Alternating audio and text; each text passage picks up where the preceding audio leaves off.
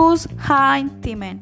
Esto persigue reducir el coste de la gestión y las pérdidas en almacenes provocadas por acciones innecesarias. Así no se produce bajo ninguna predicción, sino sobre pedidos reales. ¿Cómo se aplica el Just-in-Time en una empresa? Para la aplicación del justo a tiempo se requiere disciplina y cambio de mentalidad que se puede lograr a través de la implantación de una cultura orientada a la calidad tomando una como principal objetivo el mejoramiento continuo, así como la flexibilidad de los diversos cambios. Esto se logra así integrándolos los que se requieren tener para poder lograr el éxito.